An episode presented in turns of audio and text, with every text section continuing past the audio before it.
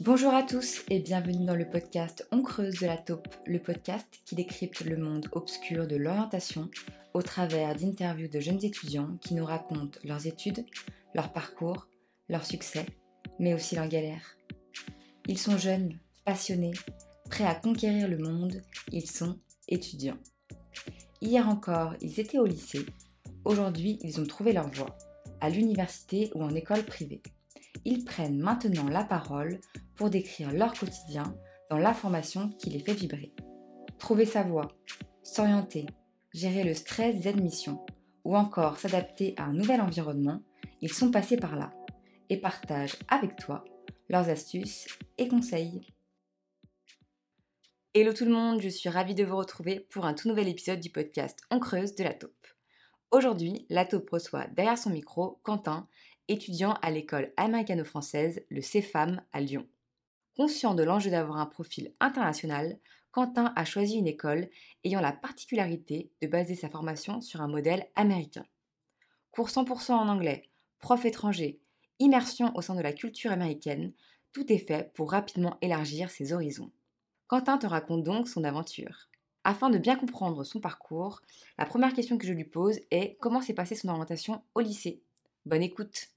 Alors moi j'ai fait Terminal ES, donc euh, parcours basique avec euh, l'aspect maths parce que il fallait que je m'entraîne et que c'était le seul moyen de devenir bon en maths. Et j'ai eu vent du CFAM lors d'un centre d'étudiants à Gorge Blanche, à leur expo. Et ce qui donc ça m'a tout de suite attiré le regard parce que c'était ça n'avait rien à voir avec tout ce que les autres écoles pouvaient proposer pendant le salon et pendant tous les autres salons que j'ai fait d'ailleurs. Et toi, qu'est-ce qui t'a attiré dans le commerce? Euh, je suis un élève moyen, j'ai pas eu, j'ai pas de, de, je suis pas bon, je suis pas très bon en matière, je suis pas nul en matière, je suis normal dans toutes les matières, sauf au sport. Mais bon, ça compte pas dans les études. Donc du coup, il fallait que je trouve quelque chose qui restait très général et très ouvert avec euh, plein de matières différentes pour avoir le plus de connaissances possible et qui ouvre euh, le plus de portes possible. Donc c'est pour ça que le commerce ça m'allait très bien parce que bah, peu importe l'école qu'on choisit, ça reste très général et la spécialité arrive en général au bout d'un ou deux ans. Donc ça laisse le temps de réfléchir. Est-ce que tu peux nous expliquer bah, ce qu'est le CFAM, déjà le sigle, qu'est-ce que ça veut dire? CFAM, c'est euh, Centre d'études franco-américaines de management, sans faute. Et euh, donc le CFAM, c'est une école qui est à Lyon, euh, dans la Gorge de Loup. Et on est une toute petite école, on est 40 par promo à, peu près, sans compter les, étrangers. Les étrangers. Et donc, et voilà. Et comment est-ce qu'on accède à cette école? Quels sont les prérequis? C'est donc c'est hors parcoursup ça aussi c'est cool, parce qu'il n'y a pas le stress des dates. Euh, c'est hors Parcoursup, et donc c'est sur concours. Mais euh, le que j'ai beaucoup apprécié, c'est que c'est un concours, mais c'est pas vraiment un concours. En gros, par exemple, tout va se jouer à l'entretien de motivation. Il faut juste montrer qu'on a envie d'être dans cette école pour le programme qu'elle propose. Et à partir du moment où on montre qu'on est motivé, on est pris. Le concours, il est, juste là pour voir le niveau en maths et en anglais, pour, parce qu'après, c'est des classes de niveau. Donc euh, c'est juste pour te mettre dans la bonne classe, pour pas qu'on soit largué quand on, quand on rentrera. Alors du coup dans le concours, donc si vous avez plus de 13 de moyenne, vous passez pas le concours, et vous avez juste l'entretien. Et sinon, le concours, donc maths anglais, maths c'est comme au bac, euh, expression orale, expression écrite, compréhension orale, compréhension écrite. Et euh, maths, il y a juste un petit test de maths euh, assez basique, enfin qui est très général, ça va reprendre un peu de tout, du, je vais dire du brevet jusqu'en terminale à peu près, pour tout le monde, pour, parce qu'on a accueilli tout le monde des, Ls, des S, des L, des ES, des SFG, donc il y a de tout. C'est juste pour voir un niveau global et aussi il y a un test de logique. Mais ça veut rien dire, c'est juste pour qu'on puisse avoir euh, une idée de la personnalité qu'on a en face de nous. Quoi. Alors comme tu viens de l'expliquer, l'école CFAM dispense tous ses cours en anglais. Est-ce qu'il faut absolument être bilingue pour intégrer cette école? Alors pas du tout. Alors euh, être bilingue forcément ça aide au tout début, parce que vu comme c'est des classes de niveau, on est tous dans le top des classes, donc forcément ça aide, mais sinon non, ça ça, ça, aucune utilité. Justement, le principe c'est l'idéal, si on peut appeler ça, c'est d'arriver complètement éclaté en anglais sans rien comprendre, et en fait qu'on sort du CFAM, on, est bilingue, avec un bête d'accent. Alors moi j'ai ouais, des facilités en anglais, j'ai de la famille anglais, et je parle anglais depuis que je suis assez petit. Du coup, euh, tout ce qui est accent et compréhension et expression, je me débrouillais, du coup, euh, sur ça j'ai pas, eu, pas eu de problème, et je suis, je suis arrivé dans le, dans le groupe 1 d'anglais. De, mais après, je sais que pour d'autres personnes, c'est plus compliqué, forcément parce que c'est une langue étrangère et que, bon, bah, au lycée, il y en a qui travaillent pas beaucoup l'anglais, mais ce que je comprends, parce qu'on la pratique quasiment jamais toujours. Est-ce que tu peux nous expliquer un petit peu bah, les différences entre bah, ton école, le CFAM, euh, donc, euh, qui, a, qui est basée sur la culture américaine, et une école de commerce plus à la française? Bah, en fait, y en fait ça n'a rien à voir dans le sens où bah, déjà juste la relation élève-professeur, la, la, ligne de politesse en anglais elle est très fine. C'est vraiment dans l'attitude que la politesse elle se transcrit, pas, pas vraiment à l'oral.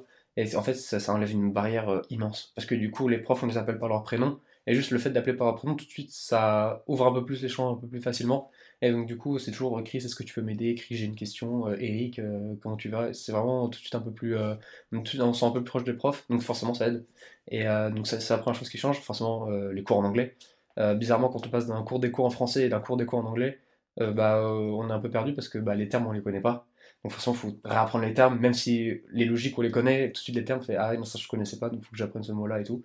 Mais après, les profs, ils vont toujours les premières ils vont doucement, avec des mots simples, et ils n'hésitent pas à expliquer en français, parce que bon, ils connaissent quand même des mots en français. Mais bon, ils, sont obligés de parler en anglais, forcément, parce qu'ils sont tous américains de toute façon de base. Donc euh, voilà, ça, et puis surtout, euh, l'ambiance, c'est très différent. On a des events, euh, c'est typiquement américain, genre Thanksgiving, c'est typiquement la fête américaine. Bah, voilà, on, a ça au mois, de, novembre. On a aussi Halloween, où on se déguise, et puis on va se balader dans les rues de Lyon. Voilà, c'est vraiment l'univers, l'environnement contrat qui va, qui va changer. C'est beaucoup plus. on, est, on est beaucoup plus un groupe que, comme, que par exemple si on était à la fac dans un de 300 personnes. Quoi. Je connais celui qui est à ma gauche, celui qui est à ma droite, et le prof, je lui parlerai quasiment jamais. Euh, c'est ça qui change. Du coup, on en arrive à la question euh, qui nous intéresse tous. Comment se passe ce fameux séjour à l'étranger que propose le CFAM Alors en gros, euh, il n'y a pas de quota déjà. Donc par exemple, si on a une promo de, disons, 70 élèves et que 70 élèves veulent aller dans la même université, bah, les 70 élèves iront dans la même université. Donc ça c'est plutôt cool. Donc vraiment, c'est le choix est totalement libre et il y aura de la place pour tout le monde. À partir du moment où on a 2.5 de moyenne sur 4, c'est bon, on peut, on peut y aller, tout le monde y va. Et c'est pas, pas, difficile à l'avoir. Si je l'ai, tout le monde peut l'avoir. Mais voilà, tout le monde peut y aller, donc ça c'est plutôt rassurant, parce qu'on sait qu'il faut pas être dans les meilleurs pour pouvoir partir, donc ça c'est plutôt. ça, ça rassure et ça motive aussi parce qu'on sait qu'on peut y aller. Et donc on part un an là-bas. Ah, bah, du coup, ça dépend de l'école dans, laquelle on va, parce qu'il y en a plusieurs euh, Boston, New York, Philadelphie. C'est les trois seuls que j'ai retenus parce que c'est trois ceux qui m'intéressent. Mais euh, je sais que par exemple, celui à Boston est dans le même campus que Harvard. C'est un grand complexe avec plein d'écoles. Et donc forcément, bah, il y, a 25 millions d'étudiants, forcément. Euh, celui à New York, bah, il n'y aura pas de, campus spécial, il y aura un bâtiment avec les salles de classe mais il n'y aura pas de campus euh, comme euh, on le voit dans le rêve américain, avec le stade de foot et tout. Non, il n'y en aura pas, on verra dans des appartements de des colocs.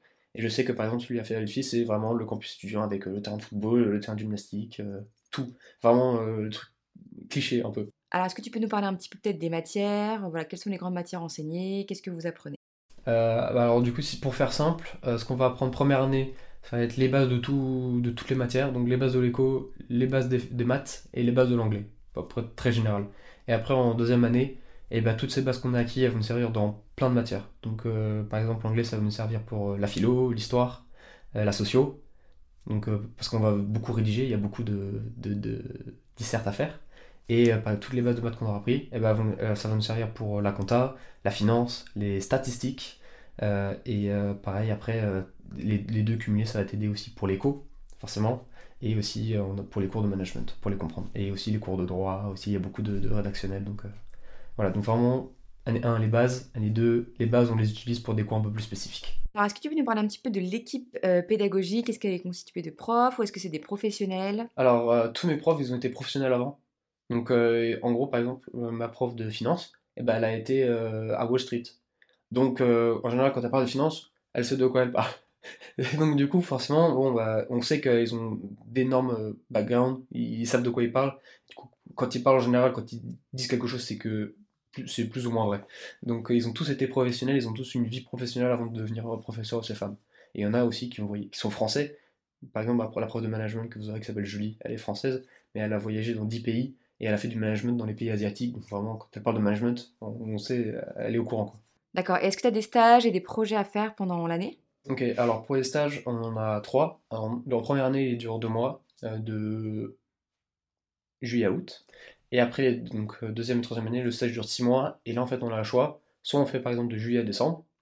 Et après, bah, là, ça a structuré, donc juillet, décembre et rentrée en, début, début janvier. Sinon, on fait l'inverse. On fait euh, la rentrée en septembre. Et on fait le stage de six mois encore après, donc juillet, décembre. Donc ça dépend comment nous on veut organiser notre année parce qu'on peut organiser notre année de, manière totalement libre. Est-ce que tu peux nous expliquer comment s'articulent un petit peu tes semaines? Quel est ton emploi du temps type? À quelle heure tu commences? À quelle heure tu finis? Alors, le, problème, c'est que euh, chacun est libre d'organiser. Enfin, chacun est libre, non. Euh, en gros, euh, l'administration va donner un emploi du temps type pour le semestre entier. Donc, et donc vu que c'est par module, forcément, les modules sont agencés de manière à ce que les profs puissent suivre les cours, parce qu'ils sont dans plusieurs écoles en même temps. Donc, par exemple, là, cette année, le lundi, j'ai un cours de 14h30 à 16h, c'est tout. Alors que le jeudi, bah, j'ai 8h30, 13h et j'ai aussi de 16h jusqu'à 19h. Par exemple, le jeudi j'ai 4 cours alors que le lundi j'en ai un. c'est vraiment et ça change tout le temps. Tous les semestres ça change, euh, les cours sont organisés différemment et personne n'a forcément le même emploi du temps. Donc déjà ça c'est un peu compliqué. Et après surtout que par exemple, imaginons j'ai un travail que je travaille tous les tous les jours de la semaine de 8h à 10h et que donc du coup je peux pas aller en cours. Et bah c'est pas grave, l'administration va soit manger le cours pour le mettre au semestre prochain, soit elle va déplacer le cours et le mettre l'après-midi. Et donc c'est pour ça que c'est très euh, en fait chacun peut organiser son emploi du temps comme il veut. Si par exemple il a trop de, cours, et ben j'ai une amie, elle a enlevé le cours de, droit pour le mettre ce semestre-là, donc là elle a le droit alors que nous on l'avait tous euh, le semestre d'avant. Donc on est totalement libre d'organiser comme on veut. Et est-ce que tu as beaucoup de travail individuel après, euh, après ta journée de cours chez toi, etc. On a beaucoup de travail individuel, mais c'est pas vraiment du travail en soi, c'est juste. Euh, il y a beaucoup de lecture. En gros, il va falloir lire la leçon avant le cours pour savoir de quoi ça parle, comme ça on n'est pas perdu, on a déjà des questions à poser au prof, parce que vraiment les cours c'est sauf, dans certains cours, c'est très euh, de l'échange, c'est beaucoup de questions-réponses. Et après, sinon, pendant son cours, il va répondre aussi aux questions en même temps qu'on se posait quand on a lu avant. Donc voilà, il y a beaucoup de lectures, sur ton histoire, où vraiment on, lit, mais on, fait que ça. Euh, et il y a très peu d'exercices, comparé à en terminale, où vraiment dans toutes les matières on fait des exercices. Bah, typiquement en éco, on nous demande de faire des études de documents. Bah, là, en éco, j'en ai fait pas beaucoup, et il y a très peu d'exercices. ou alors, il nous demande de lire une histoire et il nous met des questions, on va devoir y répondre, mais surtout on va, on devoir lire, l'histoire qu'il nous a donnée en réfléchissant à la réponse, etc. Et après on en discute, c'est vraiment un échange en classe après. C'est pour ça que c'est pas vraiment en cours, c'est pour ça qu'il nous demande de lire la leçon pour avoir les termes clés avant. Et c'est surtout en deuxième année, où il y a beaucoup de lecture. D'après toi, euh, quelles sont les qualités requises pour réussir euh, au CFAM Être assidu, c'est tout. En soi, en soi c'est vrai, il hein. faut juste euh, être à jour avec les lectures, et euh, sur ton deuxième année, du coup, faut être à jour avec les lectures, et si on est à jour dans les lectures, c'est bon. Sauf exception euh, de quelques matières. Il faut, travailler, il faut vraiment travailler. Donc, euh, si demain un lycéen s'intéresse à, à l'école CFAM, eh, il ne doit pas donc avoir peur de son niveau d'anglais. J'ai eu plein de potes qui, au début, parlaient deux trois mots anglais et qui avaient un accent pas du tout agréable à entendre, si je peux dire. Et euh, ils ont fait, du coup, ils sont passés par euh, l'étape euh, préparatoire, donc les classes que en anglais pendant un semestre. Et maintenant, ils parlent très bien anglais, aussi bien que moi, enfin, ils le comprennent aussi bien que moi. Leur accent, je sais pas. Qui suis-je pour juger, je ne sais pas. Mais pareil, leur accent aussi, je, l'entends, parce que de toute façon, ça fait deux ans que je les connais, je, vois que leur accent s'améliorer, et de toute façon, l'accent de tout le monde s'améliore, parce qu'à force de faire que d'entendre de l'anglais, et de pratiquer que de l'anglais tout le temps, c'est obligé que ça s'améliore. Donc ça vient, chacun va à son rythme, mais au final, on aura tous le même niveau en anglais de toute façon. Et bien on arrive à la fin de cette interview. Merci beaucoup Quentin pour ce moment passé ensemble. Je pense que les lycéens et les parents qui nous écoutent ont maintenant une image plus nette des formations américaines proposées par le CFAM. Good luck euh, pour la suite de tes études et à très vite pour un nouvel épisode du podcast On creuse de la taupe.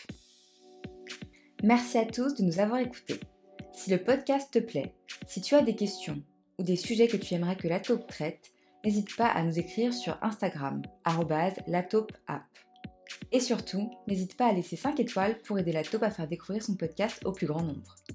On se retrouve très vite pour un nouvel épisode du podcast On creuse de la taupe avec un tout nouvel invité. Salut à tous